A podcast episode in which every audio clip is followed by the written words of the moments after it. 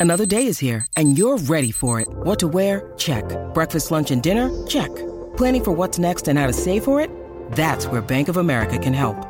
For your financial to dos, Bank of America has experts ready to help get you closer to your goals. Get started at one of our local financial centers or 24-7 in our mobile banking app. Find a location near you at bankofamerica.com slash talk to us. What would you like the power to do? Mobile banking requires downloading the app and is only available for select devices. Message and data rates may apply. Bank of America and a member FDIC.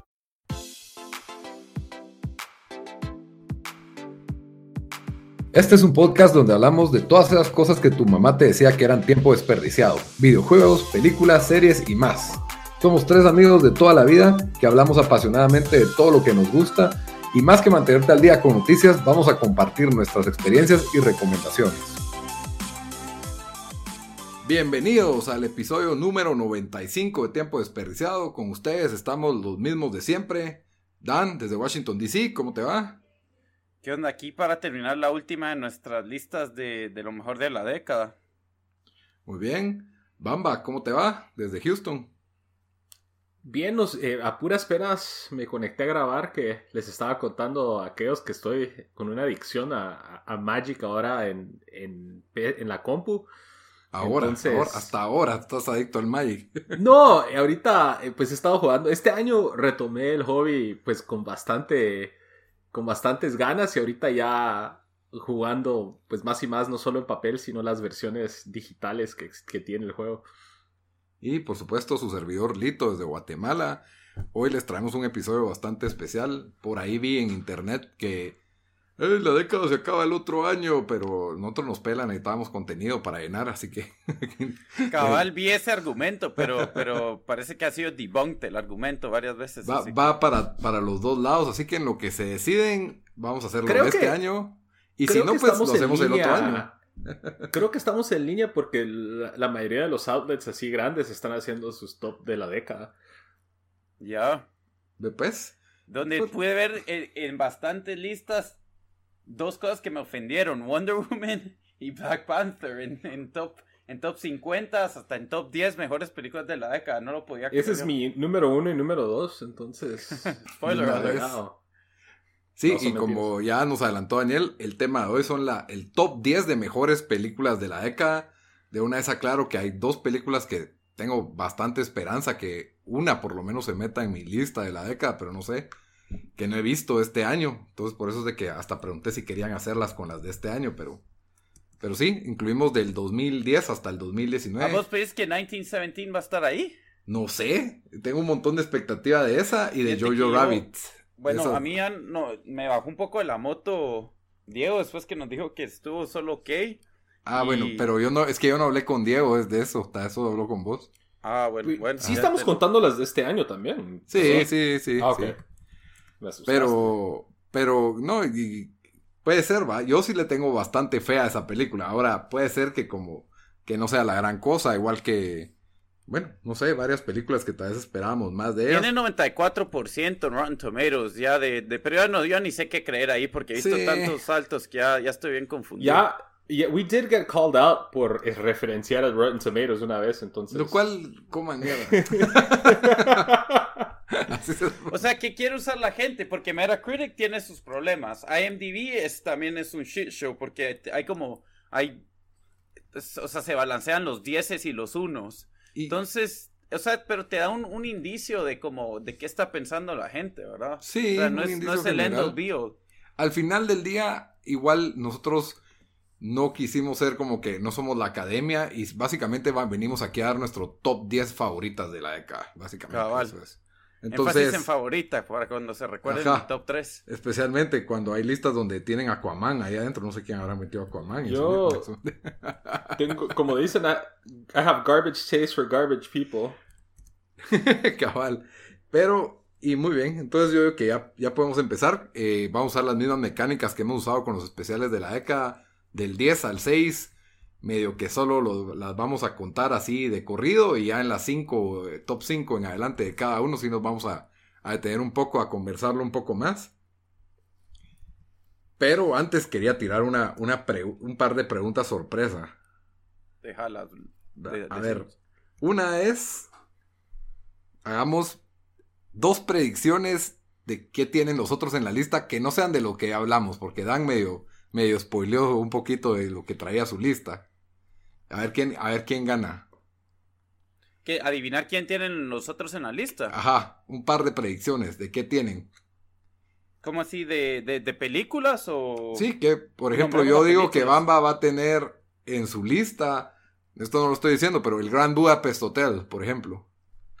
Mira, pues Bamba fijo va a tener... eh, ¿Cómo se llama? Es, es la de What We Do in the Shadows, ¿verdad? Sí, va a ver en Shadows. Fijo Lito va a tener un par de Tarantino. Em, por ahí no sé si vas a meter... eh, Dan va a tener Before Midnight, estoy seguro que está en esa lista. a ver, I plead the fifth. Cabal. Igual yo. ¿Y mm, qué otra podría ser ahí? Bueno, y de ahí. Tiempo, ¿cuál- aquí una, una sorpresa. Lito va a tener Hacksaw Ridge. No sé, no sé. No puedo decir si sí o si no. Y. mm, Yo creo que ¿Qué mi pronóstico es que Lito bien callado. va a tener. Lito va a tener la, eh, la cantidad más alta de películas ganadoras de Oscar de los tres. Ganadoras. Uy, Sí. O nominadas. estamos- Que Ganadoras. nominadas. Ganadoras, no sé. Pero sí, tal vez sí. Sí, yo no sé, porque fíjate que. Es que Dan, Dan sí. también le gusta. a ver, Tiene una que otra ahí que sí. Pues yo no sé si ganadoras tengo, pero sí, sí tengo merecedoras o, o tal vez nominadas, tengo bastantes. Va. ¿Y cuál Y fue la película que más Dan, les mi otro dolió? pronóstico es que. Dan va a tener tres películas de Leonardo DiCaprio en su top 10. Eso está a ver. Uh, A ver, tenemos que decir, Tres. quiero ver una, dos. Ah, pero es que parte una te las dos te las spoileó él. no. ¿Cuáles? No. Ah, bueno, Sí. una sí, la, la spoileé hoy. Dos. Una sí, pero solo una. No, dos. Mm.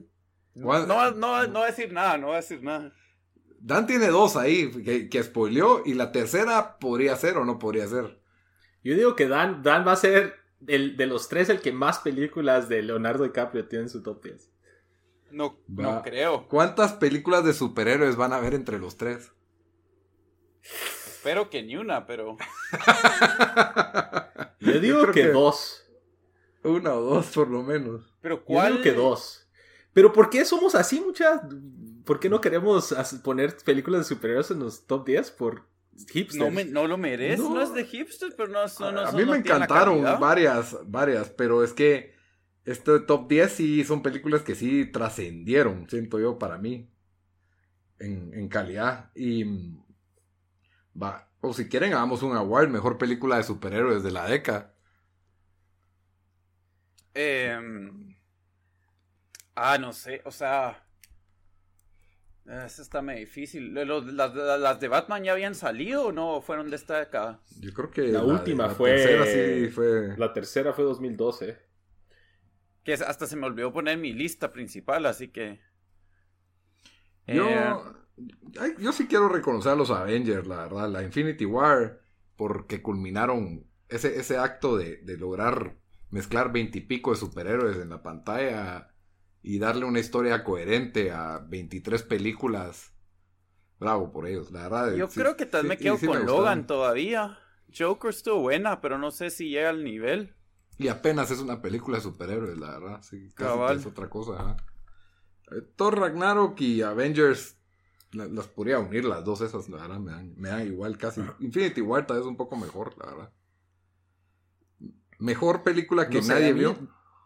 Mejor película que nadie que- vio. Ah, bueno, terminada, Bamba, tu, tu película de superhéroe, pero. No, no, no, no, iba a decir. eh, a mí la, la, de, Gar- la primera de Guardians of the, the Galaxy siento es de. También. es de mejorcito. Fuera de lo de. Ponétele las de los Avengers. Sí, sí, no, definitivo. Mejor película que nadie vio. Em, déjame ver en mi lista qué, qué película nadie vio. Yo estoy tirando ahorita los awards y de ahí entramos ya. Tengo unos awards ahí. Si quieren tirar un award, denle. Yo voy a ¿Contará tirar- Her? Yo creo que nadie vio Before Midnight, así que la pondría ahí también. Don't worry, he won't get far on foot. Sí, eh, por lo tal vez más la de Don't Worry You Won't Get Far on Foot porque no tuvo ninguna resonancia en awards. Before Midnight sí tuvo por lo menos creo que una nominación a mejor guion Y Richard Linklater, que es como que medio, es bastante reconocido su trabajo, entonces tampoco es que nadie vio. Y Bamba, Her. Hair de Joaquín Phoenix. Ajá, ¿contará esa o no? Esa fue nominada al Oscar, entonces siento que sí Ah, la bueno. vimos. Yo a- una de las tuyas de miedo es. yo voy a decir una que se llama Bone Tomahawk, que está en Netflix, que fue ahí mi pincelazo hipster, que es de. La vaqueros. de. La de. Esta no está en mi top 10, pero la de. eh, lo- eh, Tigers Are Not Afraid. La que creo que les hablé de. Es, es Ah, ¿sí? mexicana, de unos niños así en una como que ciudad Ah, sí, yo no la vi, pero, pero sí yo la bajé, pero es. no la vi. Esa, esa eh, tiene bastante pues buzz positivo, pero creo que nadie la ha visto porque en, en Estados Unidos tuvo un release bien limitado y de ahí está atrás de un paywall en Shutter que nadie tiene. sí, pues. Al- bueno, aquí en Estados Unidos creo que sí hay bastante gente que lo tiene, pero, o sea, comparado con los otros servicios es diminuto, pero para ser un, un niche streaming service creo que sí tiene su- su- sus seguidores. Pero nadie sí soy yo eso, le di un pencazo al micrófono sin querer. Ah, no soy yo. Ah, bueno. No, no lo- Mejor, mejor comedia. Mm. Que no esté en tu lista, que no esté en tu top Ah, 10. Uy, ¿qué eh, pasó ahí? Ya di ese spoiler. No, solo hice porque ya había contestado algo cuando... ahí. Es que to- toda tu lista algo. es comedia, bamba. Fíjate, no me recuerdo una película. No hay una película que de comedia en mi lista, que es medio triste. Ah, la Yo- fe. Que habla del género de, de comedia. Para mí la mejor mal. comedia es What We Do in the Shadows. Eso sí lo La mejor comedia de la década. Porque no, cabal. O sea, sí tengo una comedia ahí en mi lista, pero es comedia drama o comedia, no sé. Em, bueno, y no sé, mejor película de terror, Bamba. Que no esté en tu lista. Mejor película de terror que no está en mi lista. Vamos a ver. Tal vez eh, la primera de, este, la de Conjuring. La primera Esa. fue buena. Esa la tengo yo como mi, Eh, mi mejor película de terror de la. Diría esa. Tal vez The Babadook, que también fue buena. Tanto te Eh, gustó del Babadook. Sí, me, me gustó. O sea, no más que Conjuring, pero, pero me gustó. ¿A qué horas eh, viste estas películas que no, no habías mencionado en tus listas de top de terror? Ah, porque se quedan corto comparado con, Con las viejas. con las viejas, pero sí diría yo Babadook que, sí dio que- una de esas dos tal vez. Sí, The Conjuring porque fue tan buena que casi que sigo dándole dinero cada vez que sacan una mala de- de- basada en ese universo del Conjuring. Y la verdad es que todas han sido malas, excepto Conjuring 2, que fue medio buena. Esa de Tigers Are Not Afraid también podría entrar en esa discusión. Yo pondría la de. ¿Cuál es esa que. que bueno, no es de miedo, pero ¿cuál es la de. mm, Quiet La del que hizo Lobster?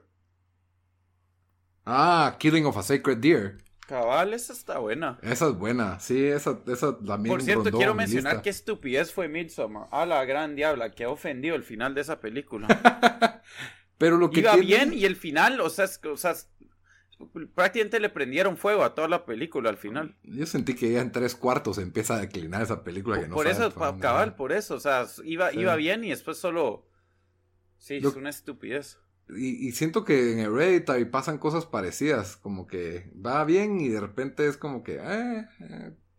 no sé, lo que tiene Ray, eh, Midsommar por lo menos que tiene escenas memorables, que te cagas como que, ulu, grunch, o sea, escenas así medio traumáticas, que sí, wow, eso no, no lo había visto. Sí. Eso sí me, me gustó. Mejor película de acción, puramente acción. O... No sé qué... Es que yo no sé qué diríamos que es acción. ¿Mad Max es acción? Sí, pero que no estén en las listas de top 10. Mm, Skyfall, man. Hacksaw Ridge. Mm, está bien. No sé. Yo no tengo muchas de acción en mi lista ahora que me doy cuenta. Mención a Tom Cruise con Mission Impossible Fallout. Dan, ya dijiste tu lista que no tiene de comedia, no tiene de acción. Es- se me hace que es puras películas tristes. ¿no? Dramáticas. No, hay buenas películas, pero acción. Hay una de acción, sí, hay una de acción, pero es que, o sea, Mission- yo me salí del cine de Mission Impossible, de lo mala que era. es pura acción. Hablando de acción, vi, bueno, Ahora ya no sabemos lo que, estamos, lo que hicimos en la semana. Ahí mejor lo dejo para la recomendación de la semana. Bueno, empecemos mejor de una vez al, al countdown, porque a eso venimos, a lo que venimos. Bamba, ¿querés empezar vos con tu 10? O mención Bueno, honorífica, si querés. Del 10 al 6 nos lo vamos a echar así rápido, ¿ah? como Ah, hemos hecho los otros. Ok. Eh, menciones honoríficas voy a tener... Tengo Scott Pilgrim vs. The World, que Sabía no entró a en mi top muy 10, pero la he visto un montón de veces y, y creo que fue un, un trabajo excelente de capturar el cómic y plasmarlo en el cine y que todo, todos los personajes como que hacen sentido, todo el casting hizo sentido, me gustó mucho. Eh, metí aquí Her también, que fue otra película buenísima. ¿Vos viste Her? lista. Sí, De Ah, Joaquín oigan, o sea, culpando a nosotros de hipster. ¿no? Ajá. Que él pone. Pero no entró en mi Peli- top 10. No entró en mi top 10. Ah, Pero ah, igual, estás- ah, son menciones. el- Yo te entendí que ya son menciones. 10. No, ah, no, ok, son ok. menciones, son menciones. Eh, tengo a Guardians of the Galaxy y yo sí voy a no. tirar The Social Network, que a mí sí me gustó y la he visto un montón de veces. No para top 10, pero buen soundtrack sí con Trent. Trent Reznor y Atticus Finch. O sea, no, muy buena. Pero bueno, me ya pero metiéndonos no de, ya metiéndonos de lleno en la lista, mi número 10 es la película del 2011 eh, llamada Drive. What? No sé, ¿no les gustó Drive? A mí me Yo- yo la- gustó, yo la- pero yo no, la- yo no, pagué. no queda ni en pasar. mejor del- de la década ni cerca. O sea, no entró ni en mi top 20, pues 30. Dude, Es que- es este, ¿cómo es que? Es, es- no sé, a mí sí me gustó un montón el soundtrack, el estilo, la estética. It was just a cool movie. Ah, la- y van va recriminando que éramos hipsters, pero tiene una lentitud. Los primeros. La primera hora y media de la película es lenta y después tiene una resolución bien virga, pero. O sea, Pero- Drive se siente como que si juntarías Boyhood y The Irishman. una eternidad Do- esa película. Dos Boyhood buenas películas. de- Nos, de- de nos dio a Ryan. Ryan Gosling plasmándose como un badass del cine. Que, Pero que va, eso no sí, hablaba. Era pese. Esa No, película pero- sí yo quedó que, que o sea, la, la pagué a la mitad de la película. El Strong Silent Type. el Strong Silent Type, cabal. mm, Y- Su Gary Cooper es- role ahí. icónica la, cha- la chaqueta, o sea, el, el imagery, el soundtrack también, ¿no? O sea, a mí sí me gustó un montón. Yo sé que es, es una película bastante, eh, pues, divisiva porque yo, los, las, únicas do- las únicas dos opiniones que he visto esta película es de gente como yo que la- la- le encantó y gente que la odió, pero nada en el medio. Como yo. Pero, Sa- Ajá. no, pero, pero sí es una de las, diría yo, icónicas películas de la década. Eso no lo podemos negar. Mucho peso, pero aquí, aquí todos nos vamos a tirar basura, así que mejor hay que guardar las piedras. Yo sí soy No. un. yo- si, si algo tengo, I'm a sucker para películas que son bien, like, real, like, stylish. Y ¿Qué esta más? película ¿Ibas es- a decir o qué? No, no, también. Ya dije yo, garbage taste for garbage people, pero no, a mí, esta película tenía un montón de estilo y eso sí, es, eso no, es ne- no se puede negar. Es mi número Ok. 10. Drive, la canción que, ¿cómo se llama esa canción que comienza en los créditos? Esa, esa es la que más me gustó y ni está dentro de la película, está en los créditos. Está Pero eh, la de, la de Hero, no sé qué. Hero, algo, no A sé qué Real Hero. Hero. A Real Hero, buena A Real canción. Sí. No, Drive eh, eh, tiene sus cosas, pero. Pero sí, no, no, no, la, no, no llegó al corte. No, ni cerca estuvo en mis cortes. Muy bien. Eh, Bamba, te vas del 10 al 6. Da- Ah, del 10 al 6, sí. va.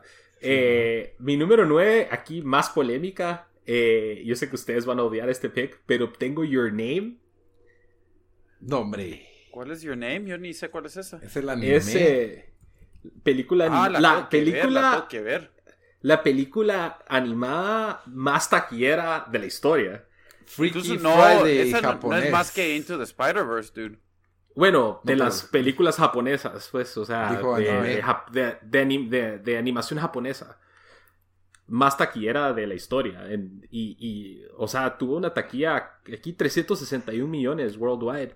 Eh, y creo que fue una película que a mí me encantó. Eh, una historia, obviamente, Lito no muy, pero, o sea, tomó toda la estética de, del estilo anime y tiene una historia bien interesante. Eh, bastante. Y obviamente tiene los anime tropes, pero esta película está muy bien hecha, está muy bien eh, cimentada en la cultura japonesa y nos da esa historia del, del chavo de la ciudad y la chica del, del, pueblo y todo eso. Eh, pero trascendió, o sea, creo que fue un fenómeno que normalmente esas películas animadas quizás no, no tienen el, el, el, el auge en todo el mundo como tuvo esta. Y es para mí de las mejores películas animadas de la historia. Pero digo que hay una película animada en cada lista el día de hoy. Número 8. Este. Y aquí, medio spoiler alert, pero es la única película que tengo de este año. Eh, tengo Us de Jordan Peele. Dan puro Bojack Horseman.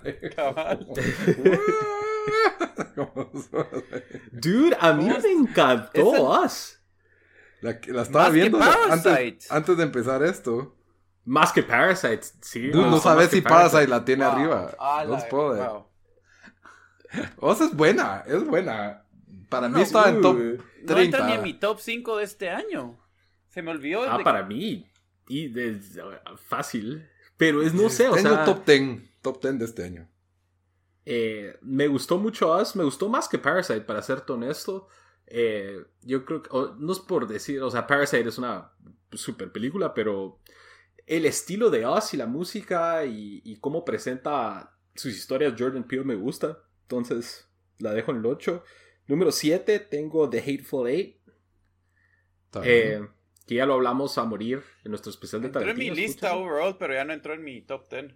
Igual. Y mi número 6 es una película de Wes Anderson que ha sido de mis directores favoritos en época reciente. Y tengo The Grand Budapest Hotel. Eh, que también, o sea, todas sus películas tienen un estilo y una estética muy, eh, muy definida. Y obviamente el storytelling siempre es bueno. Pinta personajes bien detallados y casi que caricaturescos. Y la mayoría siempre tienen algún algo como que either likable or relatable. Entonces, eh, Grand Budapest, ahí se quedó en las 6, apenas, casi. ¿Y te parece comparable con, o sea, de... Sí, porque la década que otra tuvo, destaca solo, o sea, de las más, Moonrise Kingdom y la de los perros, ¿va? La isla de los perros, creo yo. la de los perros, ajá. De ahí las otras, Darjeeling y todas esas. Y en tu ranking, Grand, Gran Budapest, ¿en, qué, en tu ranking de Wes Anderson, ¿dónde queda Gran Budapest total? ¿Top 5? Yo diría que está top, 5 fácil. Top 5 fácil. Sí. Diría yo que es como que tal vez quinto lugar. Ok, ok, sí te parece mejor Life Aquatic, Royal Tenenbaums, Rushmore y... Cabal. Y no sé. Ok, muy bien, Bamba. Ahora Dan, ¿qué nos traes? Bueno, yo aquí les voy a traer... Eh, tres películas en, de menciones eh, honoríficas, dos que son así feel good movies, que mostraron bastante, incluso luché con, con a ver si las metía en mi top 10, pero ya no, ya no, ya no llegaron. Eh, porque al final, especialmente una se pasa de cheesy, que es Lion, que, pero creo que la historia es tan buena que, que sí que es una película solo bien bonita que al final te deja, te deja, es, pues sintiendo Entiendo bien de cómo, cómo Pero fue real la historia, así que lo se, pues, o sea, no se perdona ahí. Por eso no, por eso digo, pero eh, un par de cosas no me cayeron bien, o sea, como que se supone que, que su mamá era la main actress, ¿verdad? Incluso creo que la, le, creo que a él lo nominaron como, como actor secundario, cuando se supone que él debió haber sido el, el actor principal. Eh, la otra es Life of Pi, que para mí fue una forma excelente de contar una este es obviamente una historia ficticia, pero, o sea, de cómo él contó una historia de, de, qué pasó en ese, pues cuando, cuando matan a su mamá y qué pasó con, con tres personas en ese barco, ¿verdad? Sí. Eh, y después, número, la otra que tengo, que la, al último minuto la cambié por otra que, que metí en número 10, de, de número 10 fue 12 Years a Slave. Eh, número 10 es Maradona, iba a decir yo. eh, es así, eh, a mí me gustó, o sea, la película es, es bastante powerful, diría yo, en la historia que cuenta. Eh, obviamente el final feliz, pero sí es, es un poco, tal vez, eh, no, no, sí, o sea, creo que salió alrededor que salió Django, un par de años después que salió Django, ¿verdad? Por ahí, creo yo. Y había uno, pues obviamente no, no es, o sea, Django fue bastante diferente, pero por lo menos, o sea, sí en el, en el sentido que cuando enseñan lo que pasaba durante la esclavitud, eh, eh, con la excepción de que aquí sí pasó, ¿verdad? O sea, sí, sí están hablando, sí es, sí es de, del, ese libro de, de alguien que, que pasó por esta experiencia. Entonces, eh, por eso lo puse a estos como menciones honoríficas. Y aquí nos vamos a mi top, mi top, mi top, mi 10 a 6. Primero, número 10, The Big Short. Eh, Tan así de bien. ese dan solo Oscar. Esa, esa, esa la dejé en, en mi shortlist. Se quedó cerquita, pero buenísima. Buenísima. Eh, otra, el, el, hecho de que la puse en número 10 es porque el, el rewatchability. Esa película la he visto tres veces. Yo que, que es difícil poder ver una película para mí más de dos veces. Esa se la he enseñado a varias personas, me ha gustado. Em, siento que agarró un tema que era complejo. Y obviamente no te dar la gran explicación, pero logró hacer la película interesante y te explicó, o sea, bastante bien qué fue lo que pasó cuando, pues, cuando hubo el, gran, el gran crash del el housing bubble, ¿verdad? En el, en el 2009. Entonces, número 10. Número 9, que fijo va a estar en la lista de alguien más, Mad Max. Ajá. Fijo va a eh, estar en una lista. número 8, que ahorita. Mad Max Fury Road. Cabal, Mad Max Fury Road. Número 8, eh, Controversial Pick, Boyhood. A mí me encantó esta película. Yo solo quiero decir, si a mí me recriminaron por Drive, Boyhood duró toda la. El Boyhood de este niño, la película. Yo sí vi Drive. La dejé como de ver? a los 40 minutos Drive porque y Bamba no vio Boyhood, ni, ni deberían de hablar de las... Yo sí vi Drive. Yo no, lo no empecé a ver, pero... Dan dijo que se salió para Drive. Fue bien mala Drive. Pero es que Boyhood sí. Si Boyhood es excelente. O sea, top 10 overrated movies de la década. Boyhood, ahí la tendría yo. un montón de top 10 listas que igual no importa porque miraba Boyhood top. Eh. Boyhood 4 y después miraba eh, eh, Black Panther número 3. Entonces, de una vez. Por, eso, ahí está Black, Panther, Wonder Woman y Boyhood. Ahí las tiro yo en la misma maleta. Pero bueno, número 8. Número 7, una película que me ha gustado más y más eh, mientras más pienso sobre esa película. Once Upon a Time in Hollywood.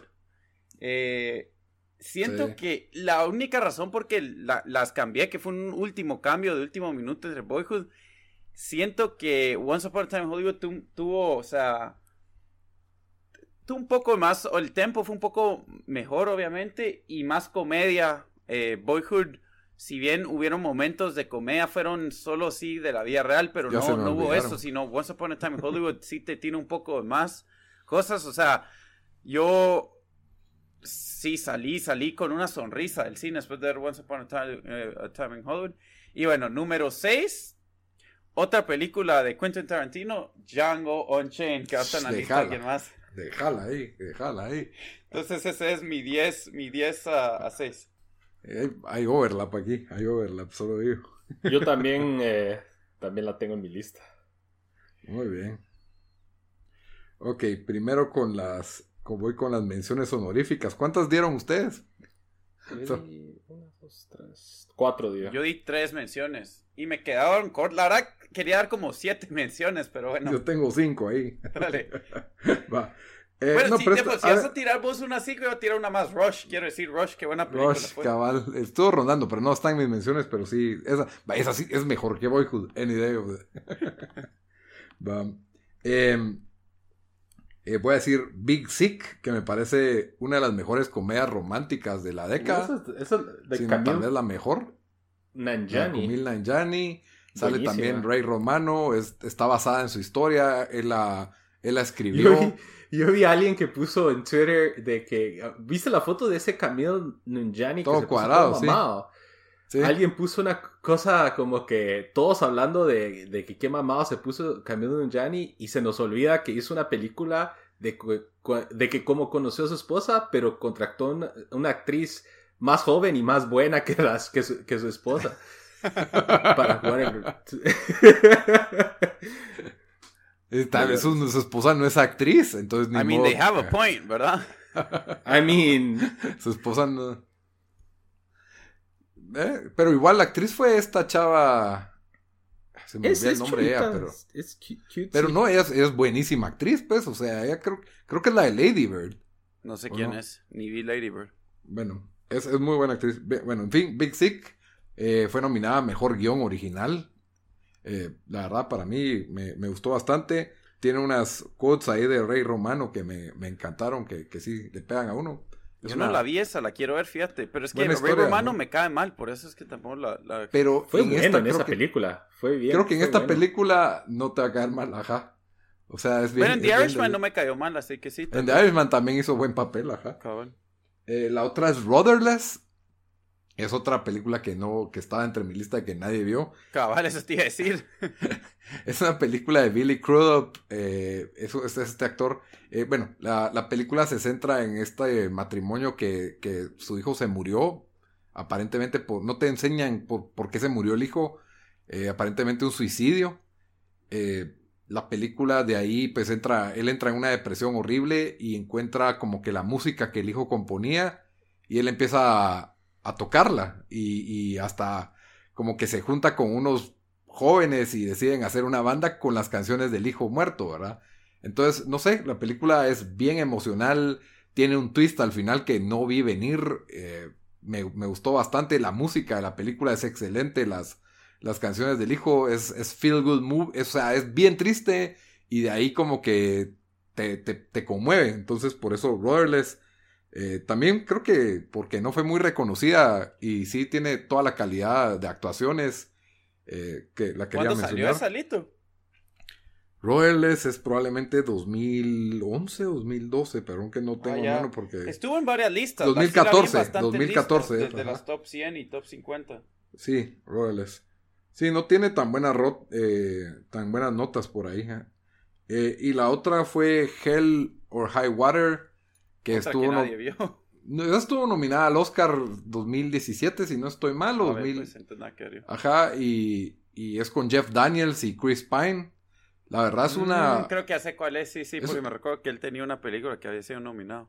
Sí, es, es una muy buena película, bastante realista, eh, buen drama con, con acción y, e investigación. No sé, estas películas que, que son como dramáticas, pero tienen de repente una gran secuencia de acción que te deja como que, wow, es- está bien dirigida, bien filmada. La verdad la, la recomiendo bastante. Y ahora pues me voy a mi, a mi 10, ¿verdad? Número 10. Esta creo que Dan me la va a alegar, pero... Three Billboards Outside of Ebbing, Missouri. Ah, la fue gran. buena, fue buena. Tampoco, No, tampoco buena que fue película. un desastre. pero es que... O sea, Pero es ya que la la habías puesto mejor del año, eso es lo que yo alegué. es que fue la mejor. Lito va a tener puras películas de Oscar. Ni la has visto, Bamba. Ni la has visto. Yo, ¿No viste yo esa, siento bamba? que mi- y te porque apuesto que no esta sí te gustaría. atención. Esta sí te gustaría. Sí te sé. gustaría, es buena, es sólida película. Woody Harrelson y... ¿Cómo se llama? Esta... Bueno, estuvo en contención con La de Harold- Fargo. La, cha- ajá, la, la señora Mac- de Fargo. Mac, Mac, Mac, Eh, McMormon o algo así, no sé cómo se llama. Sí, y la película pues no ganó el Oscar, pero sí estuvo, estuvo cerca. En español se conoce como tres anuncios por, por un crimen, ¿verdad? Pero sí, Frances McDormand, sí. Ajá, Eh, es- La película Ballpark. pues tiene una, un- una trama bastante fuerte de inicio, de, de que pues ella está reclamando justicia por su hija violada y asesinada, y al mismo tiempo la película está llena de humor negro, eh, tiene una historia bastante compacta, en- eh, es- se, se sostiene por su guion y por sus actuaciones. También Sam Rockwell se hace otro Sí, papelazo sí, ahí. que hace buen papel ahí. Peter Dinklage es casi que un extra, pero hace también bien su papel. Entonces, no sé, la película tiene no solo el elenco y el conjunto de actuaciones y diálogos, para mí la hacen una de las mejores películas de la, de la década. De ahí, Dan la cantó con Hacksaw Ridge. Pero Hacksaw Ridge es buena, estuvo en mi... Esta, casi la pongo en mención. Sólida Claro. película. La verdad de que a mí sí me, me conmovió demasiado la historia, es una historia Es real. buena. Y, y no solo la, la convicción del personaje, sino el heroísmo que, que contienen estas historias de la Segunda Guerra Mundial, porque siento que es algo tan ajeno a mi persona, como, o sea, te tratas de imaginar qué harías en esos escenarios y, y simplemente es imposible que vas a reaccionar de esa misma forma, ¿no? O sea, Otra cosa, para nuestra generación que creció con una abundancia de, de películas y, y, cosas sobre, digamos, con el History Channel, pasaba casi 24-7 cosas de la Segunda Guerra Mundial y ahora eso se ha perdido y las pocas películas que han salido, la mayoría son malas. O sea, que salga Hawks Are Reach, que fue una buena película de la Segunda Guerra Mundial, sí, como que es hasta un poco nostálgico, diría sí, yo. Sí, y, y por supuesto la, la, actuación de. ¿Cómo se llama? Este, este, el que era Spider-Man, que es uno, para mí, es, tiene un, un, gran potencial. Él, ahorita Andrew pues ya Garfield. bajó. Andrew Garfield, sí. Andrew Garfield empezó con Spider-Man, que fue una desgracia de película. Él Pero- sale en Social Network también. También sale en Social Network, pero para mí creo que es de esos actores up and coming de esta década, ¿verdad? Que ya están establecidos y, y tienen toda la calidad, especialmente por este papel y otra que tengo en mi lista. De ahí número eh, 10, 9, 8, Relatos Salvajes, es una película argentina. Eh, para mí es una de las mejores películas. ¿Esa no me la recomendaste o no? Sí. ¿La vi o Eh, no? Uy, no, la que vos viste fue la de. Ay, el, el- ¿cómo se llama? La de los ojos. Ah, sí, sí, El, eh, sí. ¿Cómo se llama? El, el reflejo de sus ojos. El retrato Sí, de algo sus así, ojos. algo así, el reflejo de sus ojos, algo así. Pero esta, ¿cómo se llama? La voy a apuntar porque la quiero ver. Relatos, relatos salvajes. El secreto de sus ojos se llamaba. Es la- y esa no entró porque es del 2009, porque sí es una de las mejores películas. Ah, tengo que ver esa, la tengo que apuntar también con el se llama la que ahí vi el relato de sus ojos. No, la que, la que no has visto es Relatos Salvajes, que es la que estoy nominando ahorita como Y la que sí vi, ¿cómo se llama? El secreto de sus ojos. El secreto de sus ojos. Y también, esta es con Ricardo Darín también, por supuesto. eh, son como siete o seis historias, las cuales eh, algunas tienen relación, pero todas tienen humor negro, todas están bien narradas, todas son bien entretenidas. Y, fue la mejor película extranjera en su año, ¿verdad? Eh, Relatos Salvajes en el 2014, creo que fue. De ahí tenemos a, a Whiplash, que es otra película nominada al Oscar del 2014. Eh, ganó, ganó como mejor actor este señor Miles Teller se llama. No, Ah, pero no. J.K. Simmons, J.K. Simmons. ah, Ah. Yo que- sé cuál es, pero no la vi. Whiplash es la, la historia, es una, es, es la mejor película de Damien Chazelle, otro director que pues mucha gente cree que va a ser de los de los mejores, que, que su- que es, es bastante joven y ha tenido, tuvo nominación por La La Land, por ahí medio tuvo mención por First Man, que para mí no fue una, no fue una gran película. Fue una gran decepción. Fue letdown. Pero Whiplash- letdown. tiene, o sea, a mí no, no, no tengo un pelo de, musi- de, de- de ser una persona musical, no sé nada del instrumento, y ver la historia de este baterista y cómo se está formando, y los diálogos y la intensidad, eh, y la formación que tiene, no sé, la película tiene un excelente ritmo, una calidad de dirección, actuación, entonces toca todas las notas. Eh, sí, Whiplash para mí de, la- de las mejores.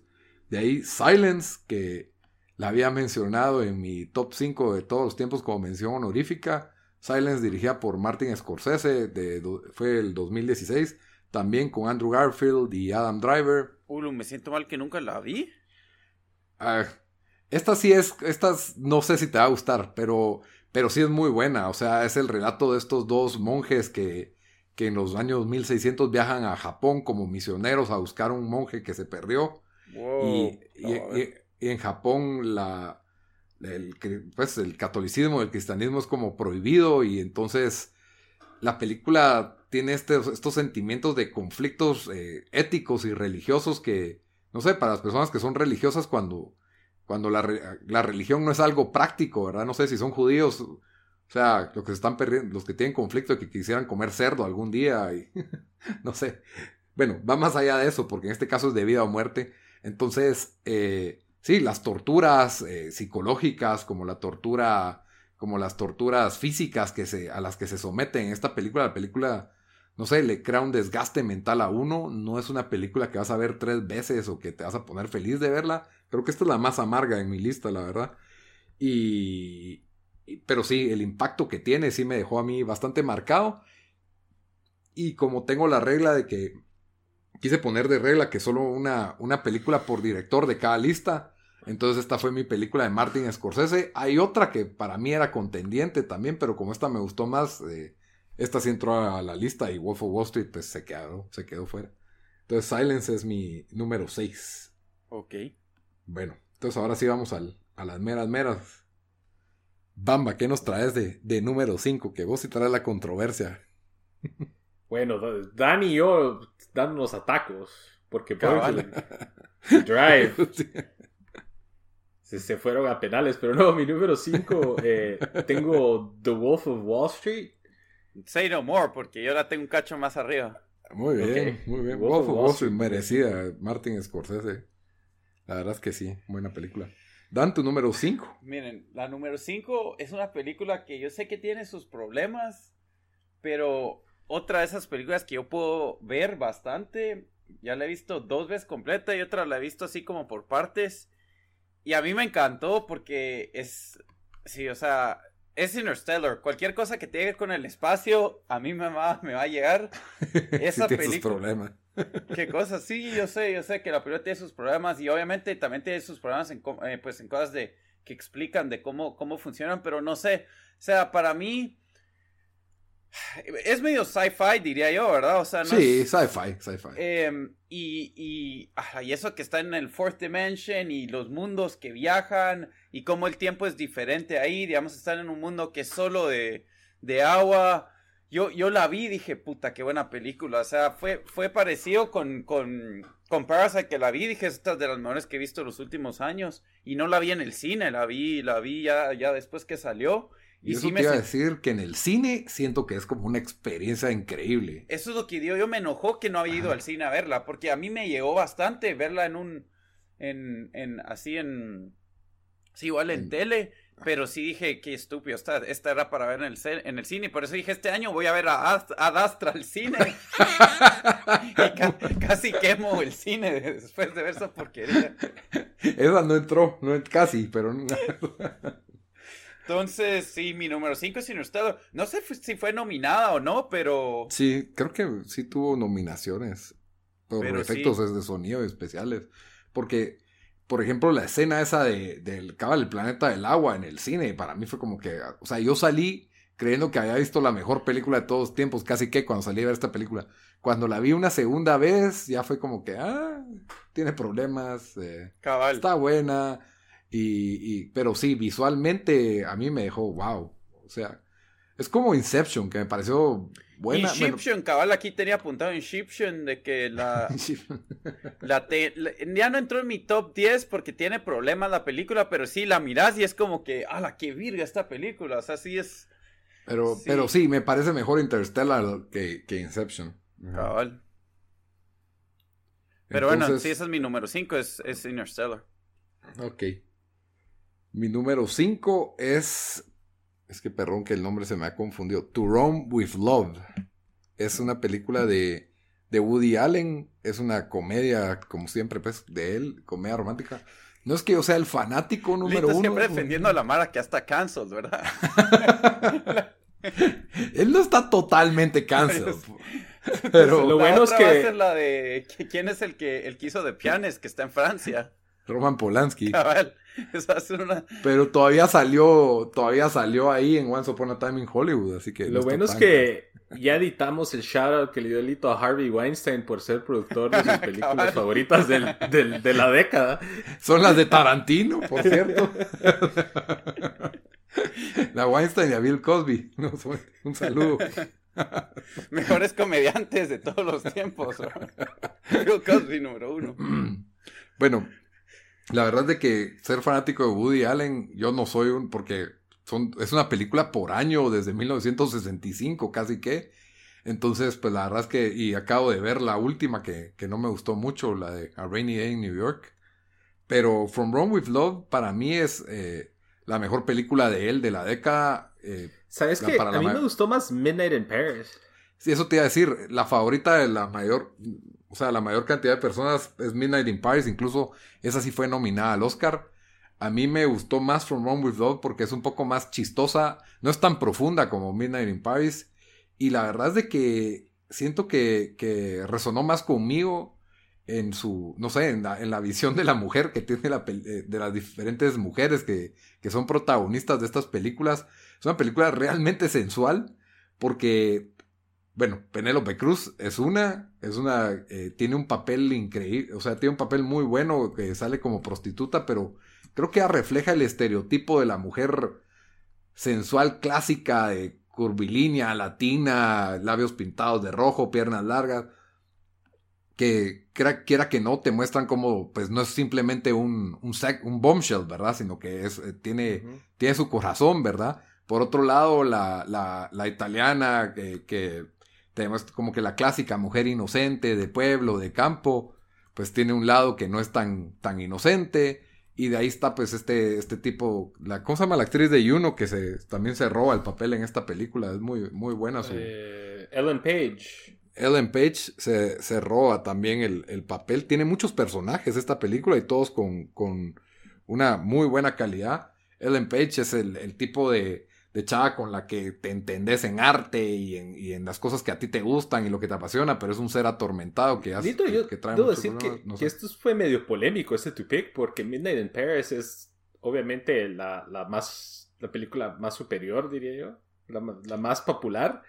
Pero esta tiene más encanto eh, tiene tiene para mí tiene no solo tiene más actores de ahí los actores italianos Roberto Benini eh, la, todo, su, todo su arco durante la película es bastante chistoso, es surreal. Eh, de ahí Woody Allen también. Woody Allen sí sale en esta película, no sale en Woody Night Paris y hace un excelente papel. También. Eh, ¿Cómo se llama? Jesse Eisenberg es que se llama él. También tiene, tiene, tiene muy buen papel. Entonces son, son partes que más se mueven. Te enamoras de, de la ciudad de Roma, es una ciudad que no conozco. Pero casi que llega a ser un personaje dentro de la película. Y, me sentí más identificado con esta película que con, que, con el dilema de una persona que, que no le gusta el tiempo donde nació y entonces viaja en París a otra década y conoce a todos estos escritores famosos, lo cual es más profundo, eh, resuena más con gente artística, mientras que esta es una comedia un poco más convencional, es una comedia romántica, tiene enredos típicos de una comedia y, y la verdad es, eh, para mí lo mejor que, ha hecho Woody Allen junto a Mina in Paris, pero me parece, me, gusta más personalmente esta. Y, y, es un, es un feel, feel good movie en general. Eh, From Rome with Love se llama. A veces me confunde con, con la James Bond, que es Roma con amor, algo así, creo que, que es, pero en fin. Entonces, sí, muy recomendada. Nos vamos a las número 4. Bamba, ¿qué traes de número 4? Bueno, mi número 4 es eh, la película de Dunkirk. Uy, ya, de guardátela. no he podido hablar, mucha. No he podido hablar. bueno, ya has puesto Drive de número 5. Eso sí, me hubieran echado el podcast ustedes, creo. media hora hablando de Drive. Bueno, Ahora sí, tu número ahora te voy a hablar a vos primero, Lito, porque eh, quería Bamba por mi número 4 es The Wolf of Wall Street, así que ya que vos la mm. tenías ahí número 5, dale. Mm. The Wolf of Wall Street. The Wolf of Wall Street fue una de esas películas, eh, bueno, Dan menciona un punto importante, el rewatchability. Esta película la, he de, la he de haber visto unas ocho veces por lo menos, si no o sea, es, de esas películas que se han vuelto que si está en la tele la miro. Eh, tiene un elenco bastante... Estelar. estelar, Leonardo DiCaprio, está Jonah Hill en un papel... En uno de sus mejores papeles, que creo yo. Increíble. Jonah Hill en esta película give us Leo un medio run for his money. que Jonah Hill es un papel como que si el de Superbad creció, ¿me entendés? Es como que el mismo personaje hasta cierto punto, pero ya de adulto. Algo así. Y, este, y, la historia obviamente es una, una, versión glorificada de algo pues malo que pasó. Este personaje, este, esta persona Jordan Belfort, que es una persona de la vida real, eh, que estafó a gente, pero, o sea, eh, la película le da un. Eh, le dan como que. estilo que they make you like the bad guy. Eh, porque creo que estaba leyendo un poco la historia de este Jordan Belfort y la verdad es que era bien mugre. Pero, o sea, Leo, Leo DiCaprio re buen papel. en la película. sí, bueno, todos son bien mugres. Pero, o sea, nos, nos, nos, muestran este lado bien como que city y sleazy de, de, de, como que los Wall Street traders de los noventas, pero elevado hasta, hasta 100, o sea, drogas, mujeres y todo eso. Y en los excesos y dentro de todo eso nos pintan esa historia de el rise and fall de este, de este personaje. Y aparte, eh, obviamente también Margot Robbie, que sale ahí robándose el show también. Pero no sé, y, creo que creó muchos como que memorable moments de la película que se volvieron pues eh, medio memes. O sea, el, Leonardo DiCaprio tirando dinero del, del yate cuando lo llegan a interrogar los policías. Se volvió como que, no sé, se volvió bastante pegón en, en la cultura popular. Sí, no, es súper sólida la película. Yo, porque tenía mi regla de que solo una de, de Scorsese quería meter, y. Pero siento que la historia, no sé, me costó como que resonar con ella. Es como que, o sea, hay una historia ahí que fue real del punto A al punto B y tiene todas, todas las actuaciones impecables, eh, son memorables estas escenas de excesos que tiene a izquierda y a derecha durante toda la película. Pero de ahí sentí como que no hubo aquel gran twist, no hubo aquel, no sé, como que le faltó algo para mí que no. O sea, y pensando en Scorsese, me gustó más eh, The Departed, pero. En serio, fíjate, yo, para mí, a mí me gustó The Departed, pero esa fue una película que solo, no sé, para mí estaba un poco overrated. Tal vez fue el hecho que eran como, como mobsters blancos, que para mí no muy, no, no me lo tragué mucho, pero Sí, no sé, no, no, no me gustó tanto. Pero regresando a The Wolf of Wall Street, yo creo que si hay algo que se le puede criticar a The Wolf of Wall Street es que sí es como The Ultimate Bro Movie, ¿verdad? El hecho que, eh, pues, eh, hacen eh, de todo tipo de drogas, prostitutas, fiestas. Cosas así, tipo fraternidad. Cabal. Eh, es lo único que yo le podría criticar, pero, pero no sé, la, película siento que tiene buena historia, las actuaciones son excelentes. Em, no solo la actuación, o sea, principal, pero como dijimos, Jonah Hill, Margot Robbie em, y cuánta, Hasta McConaughey también ahí. Cabal. Em, entonces, y, te, entretiene, ¿verdad? O sea, o sea, no solo, entonces siento que sí, yo, eh, tiene comedia, ¿verdad? Es, es, tiene el, paquete entero, o sea, todos nos recordamos de cuando, cuando se toma, fue el Quaalude que se tomó Jonah Hill o que se choke, o, cuando va Leonardo DiCaprio en su carro y piensa que logró llegar bien, y después miras el carro y está hecho droga. la arrastrada en las gradas que se da para llegar sí. Cabal, o sea, tiene, siento que esta película tiene de todo. Entonces yo, yo salí súper, no sé al final si la vi en el cine, creo que sí, pero salí entretenido y, como dice Bamba de Rewatchability, yo también esa película sí la he visto tres, cuatro veces, que para mí es bastante. Sí, es, es fácil de ver. La verdad es que sí, se va, se va. Y es larga, es bien larga. Sí, pero, pero bueno, entonces ese es mi número cuatro, es The Wolf of Wall Street. El lobo de, no sé cómo diría en español, ¿cómo se llama? De pared de la calle. Muy bien, mi número 4, también esta sí sé que no está en la lista de nadie y la verdad no me esperaba que fuera tan alto, pero llegó a 4 y es eh, una película animada del 2017, Coco. Es la película de Disney y Pixar. La verdad es de que me fui como que comparando. Si ¿Cuál dijiste? Coco. Coco. Ah, casi voto mi celular al oír eso. ¿En serio? Coco. Sí. es que no sé, la, fui comparando y cómo, me hizo sentir comparada con, las, con el resto de películas en mi top ten y decía, no, Coco me gustó más, Coco me gustó más. La verdad la he visto como cinco veces, ya, ya ahorita ya no la miro más. ya ahorita ya me la, siento que me la sé de memoria. Pero sí, es una película que captura la esencia tal vez mexicana, latinoamericana, porque como guatemalteco sí sentí que capturó un poco de la esencia de las familias de, Latinoamérica, el sentimiento de, la unión familiar, el, sentimiento de los muertos y de los familiares muertos, que creo que es algo que, puede resonar con cualquier persona. Y, y, yo sí reto casi a cualquier persona que la mira y que no llora. Al final, sí, es porque no tiene corazón. O sea, esta es una de esas películas que sí, no sé, que, que sí hace sentir emociones. Entonces, no es por efectos ni por ni por buenas actuaciones, que sí las tiene. Tiene la animación de esta película es impecable, el detalle que se le da a, a, todos los personajes como al mundo del, a este mundo de los muertos que se, que se inventaron, ¿verdad?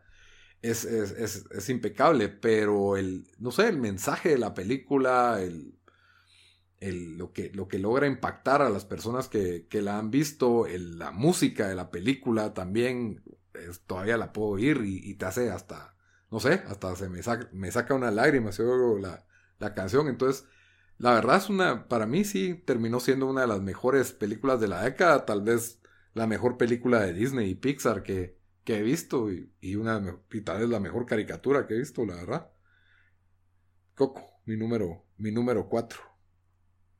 Está bueno. Número 3, Bamba. Bueno, aquí vienen los overlaps.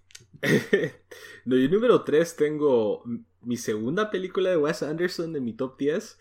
Eh, y tengo, eh, tiene que ser Moonrise Kingdom, que salió en el 2012.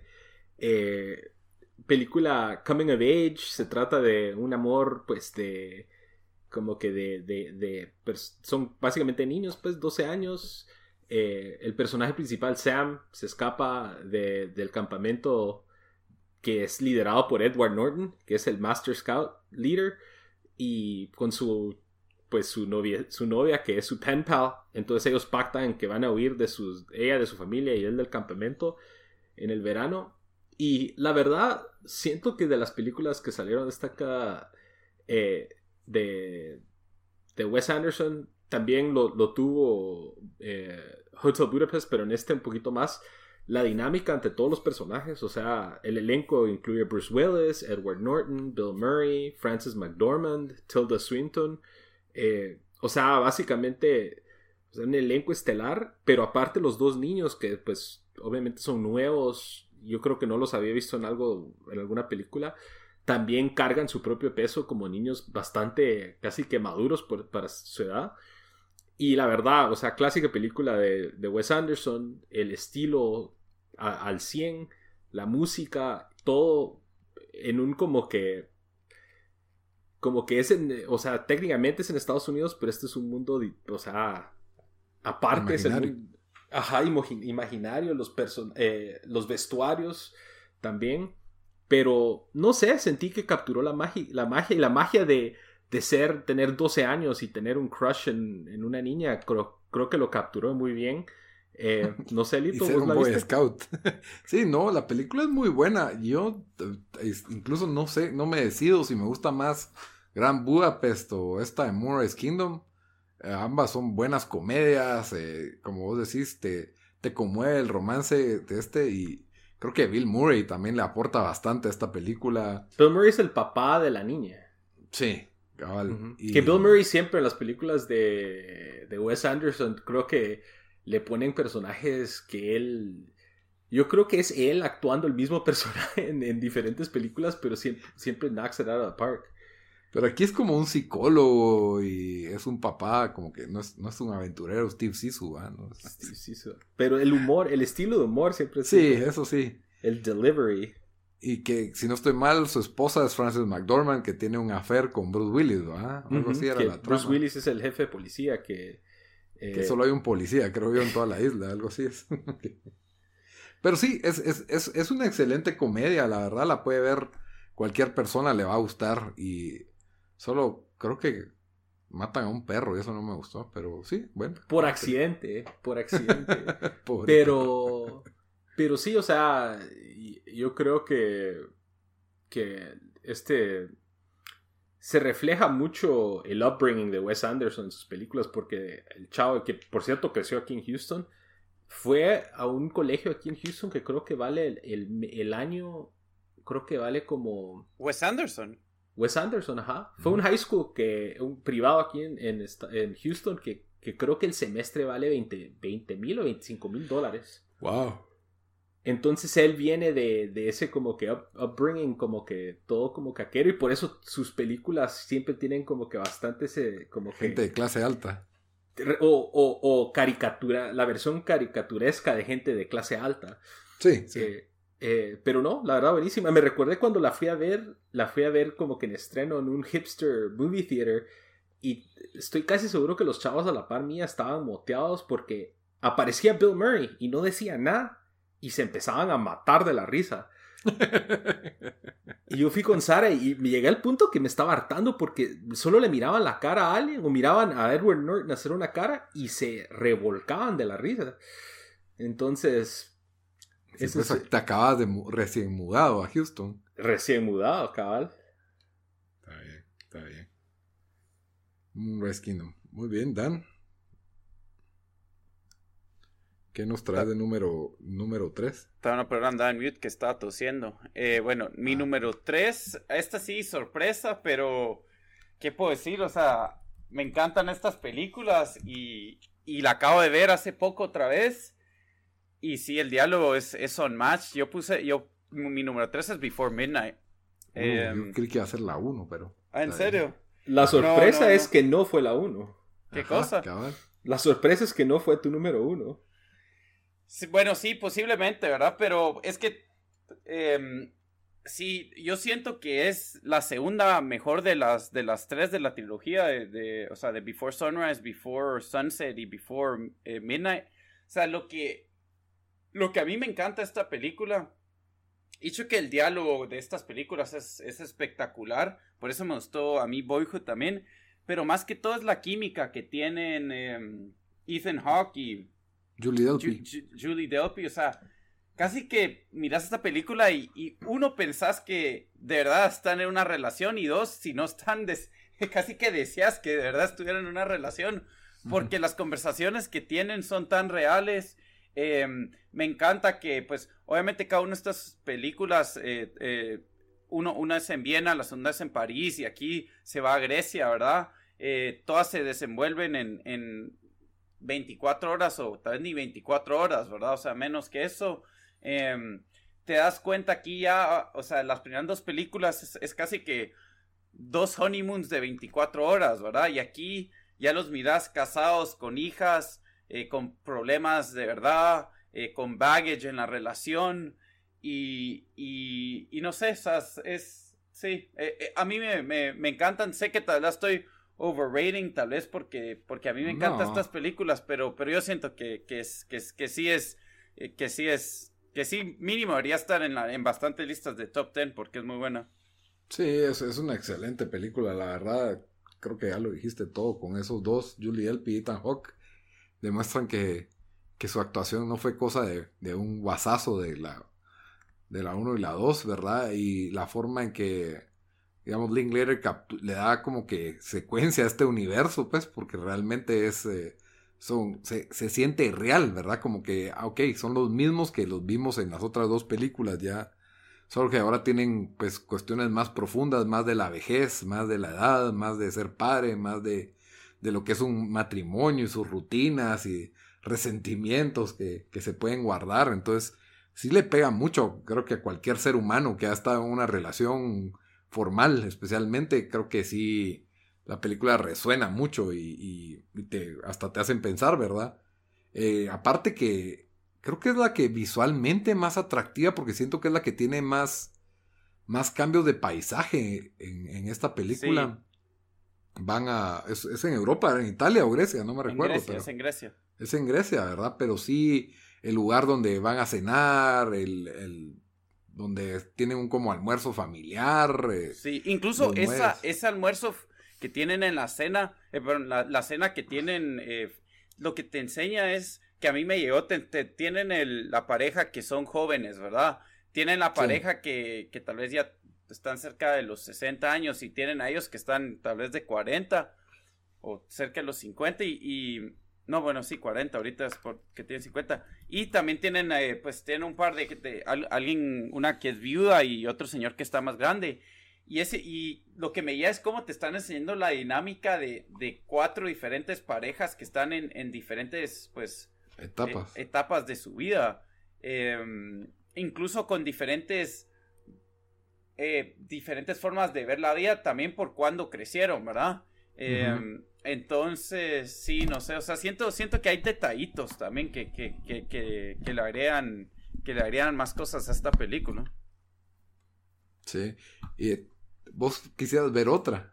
Yo sí, o sea, yo, yo quiero ver hasta que ellos tengan 60, 70 años. Hasta que se mueran. Cada, cada, 10 años quiero que me den, que me den, y yo creo que... Un update, ya divorciados. Sí, un update. sí. Ya divorciados y que tienen que no, ir a la No, y sí, eso me, me partiría el alma. divorciados y, y, se reconcilian una vez más. Cabal. Está bien, está bien. Número, esa fue la número 3, ¿verdad? Sí, la número 3 mía. Mi número 3. Uy, no sé, creo que está en la lista de alguien más. Dunkirk, Dunkerque. Guardátela. Uluru, me la tuve que guardar. ok. Número 2, Bambino. Bueno, número 2. Estuve back and forth entre la 1 y la 2, pero al final de cuentas esta es la lista de lo que más nos, nos gustó. No tan, entonces por eso tengo miedo, tengo miedo. ¿Qué vas a decir ahorita? Mi número dos tengo Django Unchained. Ah, muy bien. Ya, guardátela. guardátela. ok, número dos Django Unchained. overlap Maximus. Cabal. Y entonces yo... No, ¿quién le toca? Dan, tu número... Número dos. Ah, tu número dos. Ahora sí, Lito, puedes comenzar con Dunkirk. ¿Qué, qué piensas de Dunkirk? Dunkirk 2017, dirigida, dirigida y escrita por Christopher Nolan. Escrita, pues no hay mucho diálogo en la película, ¿verdad? Pero sí, Dunkerque cuenta lo que ocurrió en Dunkerque durante la Segunda Guerra Mundial. Una de las hazañas más. Bueno, todo lo que pasa en estas guerras fue realmente épico. Y, y es que es. Lo que me encanta de esto es que se siente tan surreal pero al mismo tiempo el impacto que tiene, porque esto sí pasó de verdad. O sea, sí. como, qué, qué sé yo, 300 mil personas, almas, por así decirlo, eh, soldados, pero también habían enfermeras y había... Ah, vos decís de la gente que ayudó a sacar a los soldados. Sí, sí, sí. Sí, ajá, y, y que llegaron en, en, barcos, ¿verdad? O sea, todos estos 300 mil soldados atrapados en una playa sin poder ir a, ningún rumbo contra los nazis que parecen un villano de caricatura, pero sabemos que fueron de verdad, no fueron ninguna caricatura, y, están de una, de una posición tan vulnerable al punto en que incluso Winston Churchill sabía que con que sacaran 50 mil se iba a considerar una victoria vivos, y por el esfuerzo y el heroísmo de, de otros soldados como de civiles también, que eso una de las cosas que más conmueve en los ángulos de esta historia y que, y que, que te, no solo, pues no está narrada de una forma convencional, sino que te muestra distintos ángulos de lo que fue este evento de Dunkerque, ¿verdad? Pero creo que el aspecto principal es el terror, o sea, la, la muerte inminente, la impotencia, de que no puedes hacer nada y que, y que, no sabes si vas a vivir un día más, un segundo más, la paranoia con la, con la que estás con tal de sobrevivir lo que la gente hizo. Y por otro lado, pues sí, tienen el heroísmo y lo, lo épico que se hizo por salvar a todas estas personas de, de lo que iba a ser una muerte inminente, ¿verdad? Y la historia, la histeria colectiva que se, que se da en, que se dio en esta ocasión, firma, filmada de una forma súper original, súper realista, visualmente espectacular de, de Christopher Nolan, que la verdad la, o sea, él se roba el show porque las actuaciones no es que sean malas, es que simplemente eh, no hay mucho que, que, relucir en la forma en que está narrada, tal vez más en la, en la historia del papá con, con, su hijo y su amigo en el, en el barquito, ¿verdad? En la lanchita, que es una de las mejores historias de esta, de esta película, pero también tiene, tiene un buen, el, el actor más famoso tal vez es, ¿cómo se llama? Tom Hardy. Tom Hardy que hace, hace un buen papel como un piloto aviador y el otro, el otro que es de Peaky Blinders también, el principal de Peaky, de, de Peaky Blinders, se me olvida el, el, nombre de este actor, hace, hace muy bien papel como un actor, un, un soldado traumado y paranoico, ¿verdad? Que, que lo rescatan. Entonces, sí, para mí Dunkerque sí es de... Para mí la mejor película de Christopher Nolan y la mejor, por eso Interstellar ni la consideré pero, y, y, la, la, mejor película de la Segunda Guerra Mundial de, de, esta década, de la historia está, está, estaría bueno pensar. Sí, yo, yo, yo la verdad a mí lo que me encantó también, eh, ya lo dijimos, eh, es una película donde no hay héroes, que, que ¿verdad? Donde no, solo no, no hay, no hay, no, es esa película de estilo Hollywood, donde alguien va a ser el héroe, donde alguien va a salvar, o sea, te lo enseñó muy, muy matter of fact, muy como fueron los hechos, eh, la forma de, de, de cómo los que van en avión es solo 24 horas, los que van en barco son, creo que... Eh, una semana. Una semana y los que están en la playa es un poco más. Em, entonces, eh, para mí, o sea, eso fue una forma bastante original de, de, de enseñar la, la, o sea, de, de, de, contar esta historia. También el miedo que te transmitía cuando se veían los aviones venir, o sea, y los pobres soldados no tenían en dónde tirarse, ¿verdad? Cuando estaban en la playa, blanca. Sí, no sé, para mí fue... Sí, mientras más pienso en esa película, más, más me llega. Eh, la vi, la vi a varias veces, la vi tres veces tal vez. Sí, igual. Eh, y, y sí. Me, no, yo siento que, que fue una de las películas que, si no la que más, la que más captura la esencia de estar en, en como que en, en un siege, por así decirlo. Eh, que creo que es algo que ese, ese como que horror o ese, ese, ese dread es increíble. Yo creo que no ha habido alguna película que, que, lo, que captura eso y creo que es algo importante que, que, mencionar. Y también, a mí ese tipo de películas, yo no soy muy fan de las películas de... Eh, ¿De la Segunda Guerra Mundial o de guerra? Sí, de guerra usualmente no me llama mucho la atención, pero esta sí fue increíble. O sea, la volvería a ver fácil. Sí, sí, yo, yo la he visto ya dos veces o tres tal vez y, sí la podría volver otra vez. Muy bien. Esa fue tu número dos, ¿verdad? Sí. Mi número tres. Bamba, ¿vos la tenías en número qué? ¿O no la tenías? Número. Te digo. Cinco, cuatro, algo así. O cuatro. Cuatro. Seis. Esta sí triple play. Cabal creo que la mejor película para... Ah, bueno. No, creo que sí, si haríamos el conteo que hacíamos, yo creo que tiene los más puntos. El más overlap. Ok, la número, tu número... Ah, me toca mi número 2, ¿verdad? Ajá. Mi número 2 es Mad Max Fury Road. Buen pick, fue mi número 9. ¿Vos la tenías, Bamba, o no? Yo no la, yo no la tenía. no le gustó. ¿No te gustó? No, no la he visto. Ah. para, para serles honestos, no la he visto. Sí, para mí Mad Max Fury Road es la película perfecta de acción. O sea, eh, la dirigió George Miller, es una película del, dos, del 2015, protagonizada por Tom Hardy y Charlize, Charlize Theron, en que el protagonista no es Max, sino que es más furioso, siento yo, ¿verdad? Pero ambos se complementan bastante bien es una secuencia de acción larga de dos horas, básicamente, esta película. Y la gente que no la ha visto, que no le dio chance, que cree que es una película más de, de altos efectos especiales o de monstruos o de, o de gente disfrazada corriendo de un lado para otro, creo que tienen que darle una oportunidad a esta película. Porque es la secuencia, las, o sea, son las mejores secuencias de acción y es, un, es una trama tan simple y tan sencilla, pero esa es la forma correcta de narrar una película y de, y de darte una película no solo entretenida, sino que visualmente espectacular. No abusan de los efectos de computarizados, sino que usan bastantes efectos prácticos. Las coreografías de, de los carros y de acción son, son secuencias realmente que son magia en la pantalla. Eh, como digo, es muy visual la narrativa de esta película pero al mismo tiempo tiene una historia de supervivencia con la que todos se pueden, digamos que pueden entender qué es lo que está pasando, ¿verdad? Es decir, del punto A al B sin que te maten.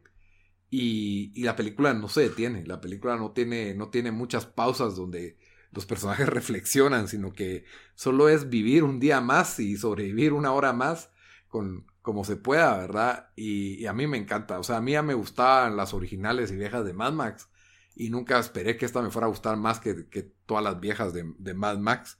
Es muy superior en, mi opinión y sí, es mejor. No, y no por nada fue, fue también nominada al Oscar como, como mejor película, mejores efectos.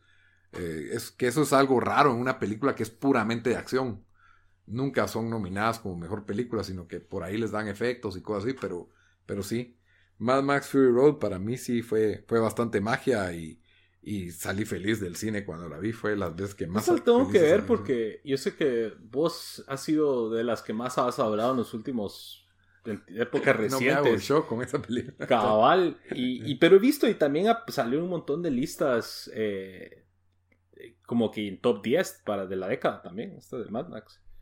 Sí, y siento que sí es una película que, que, que, es ideal verla en el cine también por, por el sonido envolvente. O sea, creo que no es, es, una de esas películas que no es de que voltees a ver a tu celular en lo que está pasando. Sí lo puedes hacer, pero la idea es que te agarre la intensidad de la película. Entonces, sé hay que verla con buena pantalla y así buen sonido, porque la música también juega un rol espectacular. En su mayoría es instrumental y a veces la música viene de, de dentro de las cosas que están pasando con el, el famoso personaje que anda con, con, una guitarra y amplificadores gigantes. Cabal. que es algo ridículo, pero al mismo tiempo es espectacular. ok. No sé si. Dumbo la tenías en tu lista en número Yo la tenía en número 9, sí. O sea, ahí vos dijiste bastante mm, de lo que. De, que no tengo, o sea, no, no tengo mucho más que agregar, pero pero sí, cabal, Dunkirk pudieron decir que es acción, pero no, no sé si es acción tradicional, diría yo. No, Estas es como suspensón. cabal, de películas de acción, yo diría que eh, pues esta es la única que está en mi lista. Em, el comienzo es excelente. O sea, para hacer una película así donde no muy estás entendiendo qué pasa, donde, donde es en un, en un mundo así post-apocalíptico. Eh, creo que, que, es una película que igual entre, o sea, bastante gente le gustó, ¿me entendés? Que creo que, que, que, por el tema, bastante gente fácilmente pudiera estar put off, pero, pero igual sorprendió que fue un, un gran hit, incluso la vi en bastantes, en bastantes top tens eh, cuando estaba haciendo research para esto, incluso le estuvo en un, en un website, estaba número uno, entonces, eh, sí, las actuaciones buenas, eh, Sí, para mí sí, como vos dijiste, mucho mejor que las Mad Max de antes y, no particularly close, digo yo. Sí, aunque a mí me encanta Mad Max. Eh, la uno es muy independiente, es muy rough, esa, es una producción australiana. Que, pero la, la número dos del Road Warrior a mí me encantaba. A mí esa película me, me fascina. Y lo otro que se me olvidaba, pues que tal vez fue en las viejas que nos dieron esta iconografía de lo que es un mundo postapocalíptico, que hoy ya lo tenemos como, como fijo, de que si te, te dicen, ah, es una película postapocalíptica, tenés un concepto artístico que viene de Mad Max, en mi opinión. Siento que, que tanto videojuegos como películas han sacado sus conceptos de, de esto, ¿verdad? Tanto, no sé, si Borderlands, el, y también, no sé, la otra película, Aqua, ¿cómo se llama? Waterworld. Waterworld. Ah, la gran Incluso también podrías decir que hasta ponerle juegos como Fallout o ¿cómo es que se Fallout. Este otro que el que salió ahorita Rage. Last of Us otro, sí, Rage. Ajá. Entonces sí, como que agarraron Rage, ajá, es cierto. Ese, ese estilo y, y, ese se volvió, como vos decís, Lito, el, el de facto cómo se vería el mundo después de una, de una catástrofe de cualquier tipo. Postapocalíptica, o sea, es una como no sé, es lo icónico que tiene y siento que esta película le hizo justicia a eso, pues, o sea, aún así fue refrescante, no fue no fue otra más de acción, otra más, ¿verdad? Pero bueno, entonces vámonos a las número uno. El drumroll. Porlandia de Muy. No. ya sabemos eh, cuál es el número uno de, de Bamba. Sí, mi número uno es What We Do in the Shadows. Eh, después de, o sea, me presenté y me puse a pensar y, y, así como que, bueno, ¿qué película fue la que más disfruté en la última década? Que más me ha gustado, que más me entretuvo. Y, y, hands down, o sea, What We Do in the Shadows. Que... Te tuve que rogar para que la vieras, creo yo. no, no, no me rogaste tanto. Me recuerdo que creo que me la vendiste como que, ah, vos te gusta eso de como The Shaun of the Dead. Ah, esta es así también chistosona, que no sé qué. La compré, de hecho, porque la compré en, eh, en lugar de alquilar en Xbox, en el Xbox, en los videos de Xbox. Ah, ya, ya, ya. Eh, salió en 2014, creo que la vi Vos me la recomendaste como 15 o 16 por ahí. 15. Sí. Ya tarde la vi. Sí, casi, y, y la verdad es para mí, o sea, yo siempre he tenido un soft spot por las películas de, de, de, del género de horror, especialmente también comedia. Y esta sí es, creo que para mi gusto, más chistosa que Shaun of the Dead o, o, más, la disfruté más que Shaun of the Dead, que es wow. definitivamente un clásico de, de, ese género. Entonces, al tomar ese como que esa medición, dije, tiene que ser la mejor de la década. Eh, eh, película de Nueva Zelanda, muchos, eh, el overlap de, de los personajes de, o de los actores es de los mismos de The Flight of the Concords, que es una serie de culto de, de comedia también de Nueva Zelanda. Eh, Taika Waititi también sale en, en, un... Y la dirige él también. En un rol estelar, ja, él, él y Jermaine Clement, que los dos son de Flight of the Concords. Entonces creo que aquí yo no sé si había hecho algo él antes de esto, bueno, sin... Solo sin, Flight of the Concords. Sin, sin, contar Flight of the Concords, pero esta fue como que la primera película en donde él como que estuvo en el... En el, en el al menos del lado de Estados Unidos, en el, en el punto estelar. La verdad, el concepto de, de hacer un mockumentary de vampiros de cientos de años viviendo en tiempos modernos en, Nueva Zelanda, creo que es ese, ese como que, ese setup es brillante para, que, para generar los momentos de risa de la película. Y, y simplemente es una película que yo me, o sea, lo... I quoted por cualquier mulada, por ejemplo, cuando hizo una mala palabra, you know, we're, we're werewolves, not swearwolves, que es una estupidez, pero la primera vez que lo vi cuando los hombres lobos lo dicen es un mate de risa. Y la verdad que los, los de la casa, los tres vampiros eh, principales, que es Waititi, Jermaine Clement y se me olvida quién, cómo se llama el otro, pero Viago, Vladislav y, y Deacon, la verdad son tan chistosos porque los tres son bien disti distintos. El de Waititi es un como vampiro bastante como que gentlemanly propio, un dandy como le dicen. El otro uh -huh. es como que la versión de la película de Vlad the Impaler, solo que es de Vladislav the Poker porque los, los puyaba con un, con un metal. Y el otro, eh, Deacon, es el como el que se las quiere llevar como de bad boy, pero es un idiota también, que, que paró siendo un vampiro nazi. Y esa es otra de las escenas más chistosas que dice, ah, es que en esa época si eras, eh, si eras nazi, olvídate, si eras vampiro, peor, pero si eras vampiro nazi, game over. O sea, e ese tipo de guasas, no sé, para mí brillante, brillante película y, y hasta fue tan popular que tuvo su spin-off que en, en, una serie de FX que uh -huh. también muy chistosa este año. Y, y sí, para mí la, la horror comedia, la mejor que ha habido. Entonces, por eso es la número uno de la década. Aunque esta así de horror, yo siento que no tiene nada. Es, sí, la, bueno, cuando se dice horror comedia es. Porque los conceptos son de. Los, son de ajá. Los, el tipo de personaje, el tipo de monstruos, pero obviamente esta película no causa nada de miedo, es más chistosa que otra cosa. Eh, tiene un su par de momentos así como que medio gross out, por ejemplo, cuando está vomitando sangre después de que come pizza. Ah, risas. Pero nada así como que grotesco, pero la verdad me encanta, se la no la puedo parar de recomendar. Y, y, sí creo que es una película que van a disfrutar. Y si les gusta Taika Waititi, Jojo Rabbit, todo eso, miren esta. Sí, no, increíble la, el, el, ascenso que ha tenido su carrera por esta película. O sea, de aquí brincó a hacer Thor Ragnarok, que es una película... O sea, What We Do in the Shadows es un presupuesto mínimo. Mientras que Thor Ragnarok han de haber sido... Es una película que cuesta más de 200 millones de dólares, fácil. Y, y que recaudó, obviamente se pagó solita y, es considerada una de las mejores películas de de Marvel, él, encima de él actúa y escribe. Eh, el tipo es, es, increíble. Y ahora pues ya hizo una película que es así como a él le gusta, ¿verdad? Que es Jojo Rabbit, que me muero por verla, la verdad. Entonces sí, a ver qué, a ver qué más trae él, pero este tipo promete mucho. Tiene una carrera muy, muy prometedora. Sí, yo muy la tengo bien. que ver otra vez porque yo vi los primeros 30 minutos y no muy me gustó, pero lo voy a, lo voy a dar chance. Wow, We Do in the Shadows. Sí. ok, ok. A mí sí. Sí, se la enseñé a unas personas que también no, no muy que les convenció. Pero me quedé como que yo sí me estaba matando de la risa. Ok, número uno, Dan.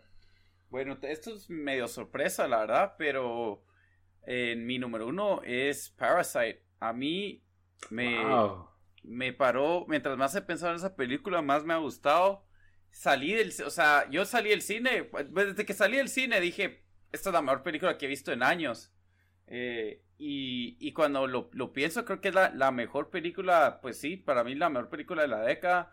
Siento que la película tuvo de todo. Eh, los twists and turns que tiene la película, donde sentís que va hacia un lado y después se va hasta un lado completo, o sea, directamente, eh, no, no opuesto, pero un, un, un, un lado diferente. Eh, tiene drama, drama familiar, tiene momentos como de, no, no, no de horror tal vez, pero sí de suspenso. Sí. El final tiene violencia inesperada, o sea, yo no muy me, me, me esperé ese final. Em, siento que... Aguas que, que, aquí sí está fresca la película, entonces... Cabal, em, entonces siento que la película como, bueno, ya como dije, tiene de todas las actuaciones, son muy buenas, para, para que una película que sea, no solo, no coreana, pero ya sea en un, en un lenguaje eh, que, que, uno no entiende, entonces te tienes que poner atención y tienes que leer subtítulos. E incluso me gustó así tanto, o sea, creo que eso habla lo, lo buena que es, la, que es la película. Incluso había mencionado en el review que hicimos de esta película que bastante de la... No, no, bastante, que leí un review de alguien que había vivido en Corea y me imagino que sabía coreano, que dijo que habían bastantes eh, Em, eh, habían bastantes cosas de la, de la, de la sociedad coreana que esta película enseñaba, de que, de que si uno pues no sabe de eso, te, te se lo pierde, ¿verdad? Entonces, no sé, o sea, me, me encantó, o sea, me encantó tanto que vi tres películas coreanas ese fin de semana después de verla. Dije, voy a ver todas las películas que ha hecho este, este director. Solo he visto dos al final, pero, pero sí quiero ver las otras que ha hecho. Y, y sí, para mí fue, como dije, fue una, fue, fue, fue... Revelación. Sí, revelación y yo creo que debería estar nominada para Mejor Película del Año. Y si no, eh, sí, Yo creo que sí va a estar en Mejor Película de Lenguaje Extranjero, fijo. No, de la lenguaje extranjero sí, pero eso a veces lo hacen como para no meterlo en el, en el Best Overall Movie. Para mí te, tiene que ser. O sea, si Roma ganó, para mí esto es mucho mejor que Roma, pues no hay, no hay comparación. Pero, bueno, sí, Roma, Roma compitió en ambas categorías. Compitió en mejor ah, por película. Eso te digo que Parasite debería estar en las dos, para mí. Vamos a ver, vamos a ver. Porque la cultura latina y la cultura gringa como que es más fácil de entenderse, pero coreana sería la primera vez que entra una película coreana en... Bueno, tal vez algún nerdo me corrige, pero yo no creo que ninguna película coreana ha entrado en la, mejor película del año en la academia, ¿verdad? En los Golden Globes, ahí no tienen esas categorías, entonces no, no se mencionó. Pero, pero sí, a mí me encantó la película eh, con The Handmaiden. Son dos películas coreanas que tenían ahí rondando mis, mis top 10. No entra a la década. Creo que le que dar un poco de más tiempo para ver si, si me sigue gustando. Creo que la tengo que volver a ver Parasite también. O algo, Parasite, ah, Parasite, Parasite. Ajá. Eh, pero sí, definitivamente va a estar en todas las listas de mejores del año. Mejores de la década, estuvo rondando la discusión, pero no. Yo sí la vi entrar en, un, en, unos top 10, en un par, aunque sea, o tal vez uno. Sí, no, sí. yo también la vi en un par de listas. Sí es, sí es merecido su lugar ahí, no es, no es, contro, no es controversial, no es controversial. Es buena película, por lo menos. Ajá, o sea, sí es objetivamente buena. Muy bien, y nos vamos a mi número uno, que no es ninguna sorpresa. Y que está en la lista de todos también, creo, ¿no? Django Unchained. Yo la tengo 6 y Bamba la tenía, no sé qué. Número 2. Creo que volvería a quedar número 1 si. Ah, sí, vos la tenías de 2 en general. Ah, bueno, entonces sí. Sí, Django Unchained. si quieres hablar vos primero, Bamba. Vos lo tenías primero. Bueno, eh, Hablamos bastante de esta película en nuestro en, en todo podcast que hemos hecho, creo. Entonces también en el top 5 de mejores de todos los tiempos yo ya tenía también número uno, entonces por eso. Si se quiere meter a, a, a, la discusión a un poco más de profundidad, pero Django la verdad fue una de esas películas también que eh, Tarantino nos, nos presentó un western en su estilo. Entonces, muchas de las influencias de él como director y especialmente le, le, era pues le gusta las películas de los spaghetti westerns y los, y los westerns también normales de los 70 y nos da una versión como que bastante distinta a la película clásica eh, del viejo oeste, que creo que fue algo que me gustó mucho de esto. Y es una película dentro de las de su filmografía que, que resalta por ser bastante distinta. Eh, también aquí nos da Christopher Waltz que, que aparece... No, él ya había salido... ¿Cuándo fue Glorious Bastards? ¿Antes o después? Antes, antes, 2007, Entonces en Glorious Bastards fue como que él donde se da como que a, a, presentar al mundo y aquí vuelve a ser un papel icónico. Eh, Leonardo DiCaprio en el rol de Monsieur Candy también increíble. Eh, Samuel Jackson, o sea, si vemos el elenco, Kerry Washington, Samuel Jackson, Walton Goggins, que se ha vuelto eh, un, staple en, sus películas. Y sí, creo que fue un como tributo, una oda a las Spaghetti Westerns, pero con un tono en donde eh, Django, que era un esclavo, es el que se vuelve el héroe y él se vuelve un vaquero. Entonces, eh, no sé, a mí me gustó mucho, bastante violenta también. Pero creo que es, la teníamos, bueno, no, era uno de mis top 3 de Tarantino, pero definitivamente uno de, los mejores de la década. Yo la puse como 3 o 4 o 3 tal vez en mi top 3 de Tarantino. Yo creo que, fíjate, a mí lo que le, le doc un poco de points fue ahorita que me puse a ver todas las películas de Tarantino otra vez.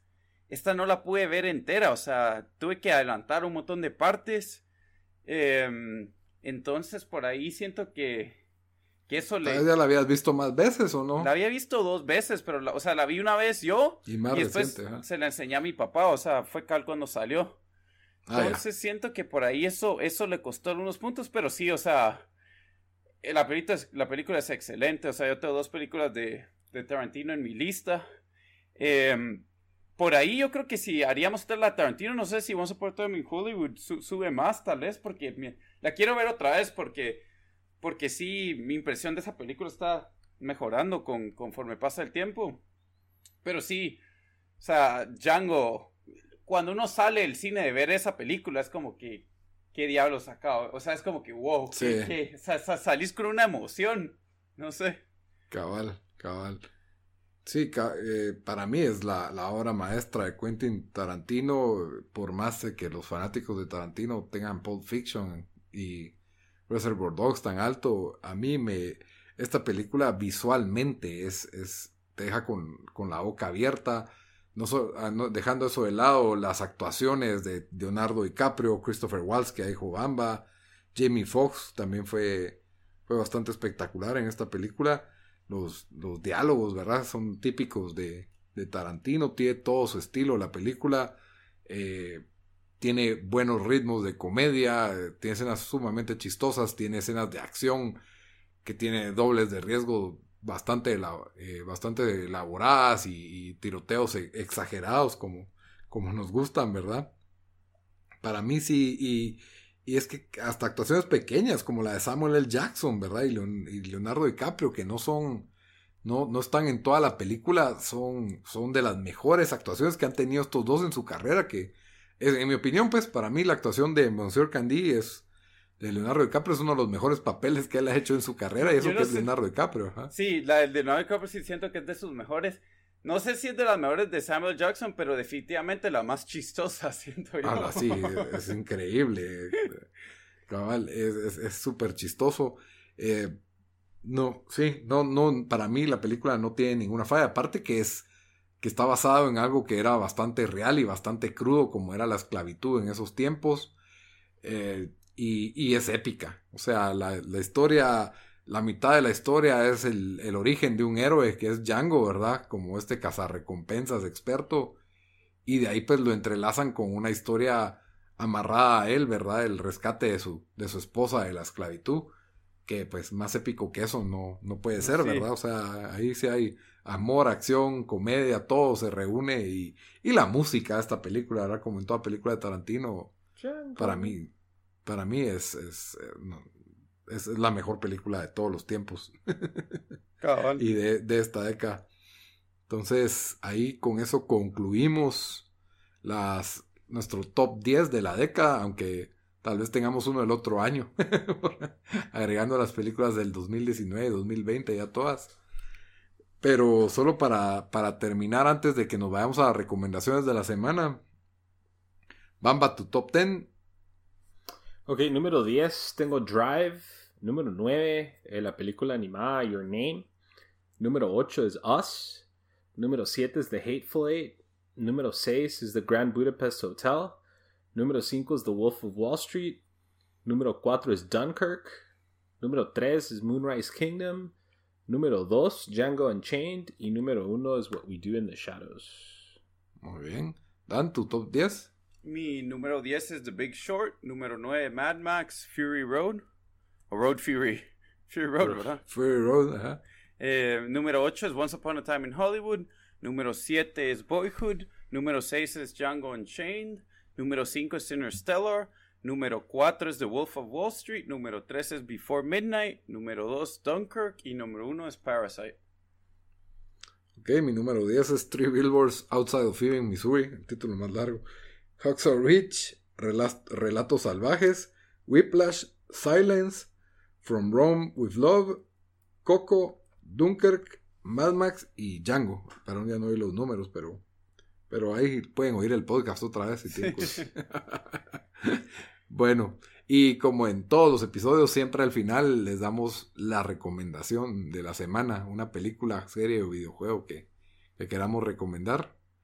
Eh, Dan, ¿ya la tenés lista? Ya aquí la tengo. Eh, es una película que acaba de salir. No sé si va a llegar al cine ahorita a, a, a Guate, pero se llama Dark Waters. Es basado en una historia, ¿verdad? Es más basado en, Ah, sí. en un artículo de mm, que salió en el New York Times hace como cinco años que se llama eh, The Man.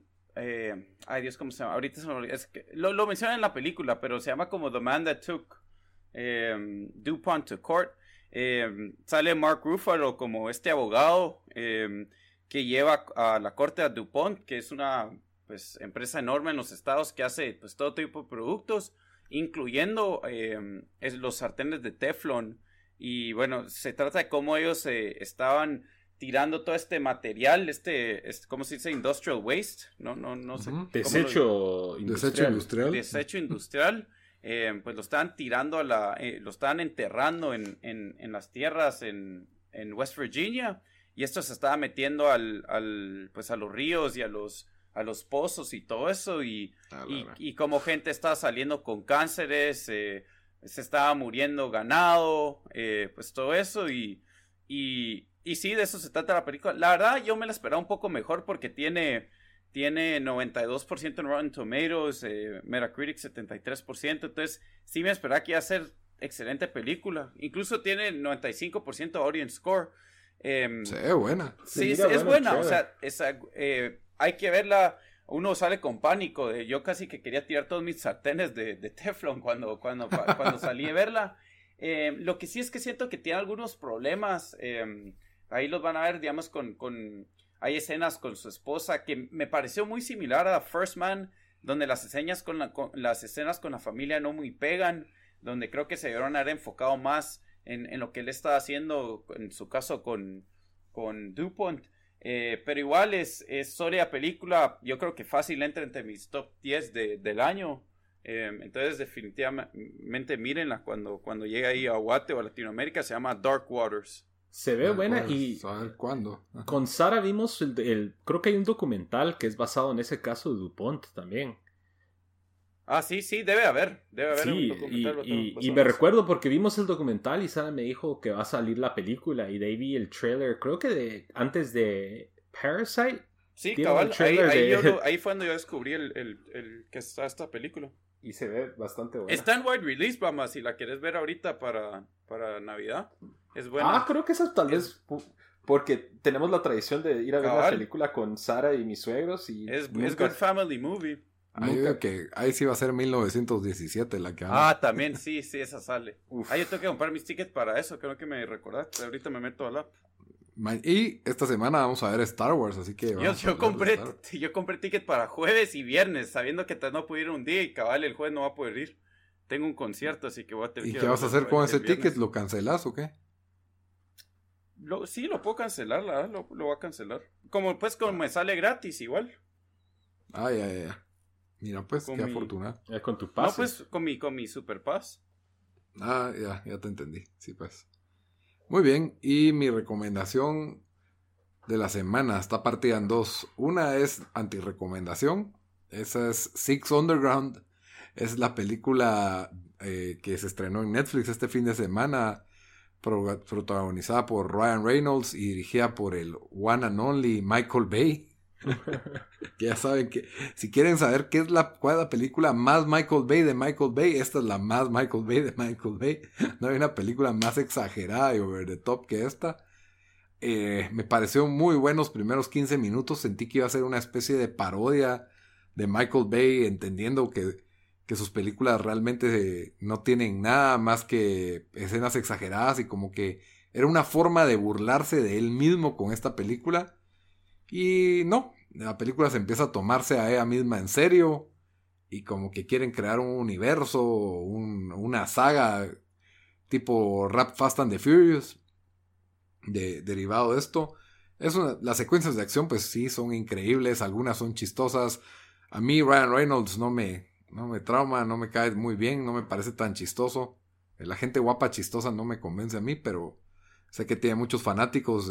hace el mismo papel de Deadpool. Es exactamente lo mismo, solo que no es Deadpool, ¿verdad? Eh, la, la, la, premisa es estúpida, pero eso pues ya sabíamos, ¿verdad? O sea, es un, un billonario que, que quiere hacer mejorar el mundo y contrata eh, a cinco super personas que ya no tienen nada que perder para hacer estas misiones imposibles contra gente muy mala. Entonces, esa, es, esa es la trama, ¿verdad? Pero sí, tiene el, el, presupuesto de esta película es impresionante. Para que sea una película estrenada en Netflix, esta película tiene el mismo presupuesto que Transformers, pues, o sea, es así espectacular en toda su cuestión. Y entonces mi recomendación es no, no, no la miren, la verdad. Ahórrensela. O sea, es una película más de Michael Bay. Si les llama eso la atención, pues denle chance. Y la otra que vi que fue muy buena, me, pues la verdad me gustó más, pero no tiene buen score en Rotten Tomatoes, entonces quiero que más gente la mire porque me pareció buena. Es eh, Papillón, que está basada en la vida real, de este tipo que... El que se escapa a la cárcel. Ajá, que se va a la cárcel en, eh, en la Francia de los 40, el que que mandaban a los presos a la Guyana y en condiciones bastante inhumanas. Bueno, en los 40, ¿no? ¿no? fue hace como 200 años. No, 40, 40, ah, sí. Es del siglo XX, ajá. Y, y, pues está basada en el libro y la biografía de este tipo. Es una versión del 2017, bastante reciente. Sale Rami Malek. También está, hay una versión vieja con Steve McQueen y Dustin Hoffman que también es buena que ya, pues yo había visto partes de esa película, nunca la vi entera, pero ahorita que sí vi esta, pues la verdad está muy buena, eh, buena película biográfica, bastante fuerte y conmovedora, intensa, así que bastante recomendada. Y con eso pues ya terminamos el episodio número 95 de Tiempo Desperdiciado, estamos cerca de los 100. Lulito, te saltaste mi recomendación. Ah, es que vos nunca la tenés lista, perdón, dale, bamba, decinos tu recomendación. Bueno, yo voy a recomendar un show de Netflix. Iba a recomendar algo de Shutter, pero me da cosa porque creo que nadie está suscrito a Shutter, especialmente en Latinoamérica. Eh, entonces voy a recomendar en Netflix. No sé si ya viste eh, The Movies That Made Us. Eh, vi Home Alone nada más, la de Home Alone. Que es agarran el mismo eh, concepto como de The Toys That Made Us, en donde describen o hablan un poco de la historia y del background y cómo se dieron, en el caso de los toys, pues obviamente la línea de juguetes, pero aquí eh, creo que esta primera temporada tiene cuatro episodios, es Die Hard, Home Alone, Dirty Dancing y se me fue la, cuarta. Ah, y Ghostbusters. Ghostbusters, sí, pues, cierto. Pero si les gustó ese estilo de, show de Netflix que toca muchos puntos de la nostalgia y toca cosas, pues, bastante clásicas, en este caso películas. Interesantes, ¿eh? Ajá, es interesante ver cómo se dieron o cómo se originaron estas películas y cómo se desarrollaron. Entonces, eh, sí, la recomiendo bastante, es algo fácil de ver y si son fans de las películas que les acabo de mencionar, creo que les va a gustar bastante. Muy bien, gracias, vamos por la recomendación de Netflix, sí, de, de Movies That Made Lito, la, la película que vos viste, ¿en dónde? ¿Está en Netflix o en dónde está?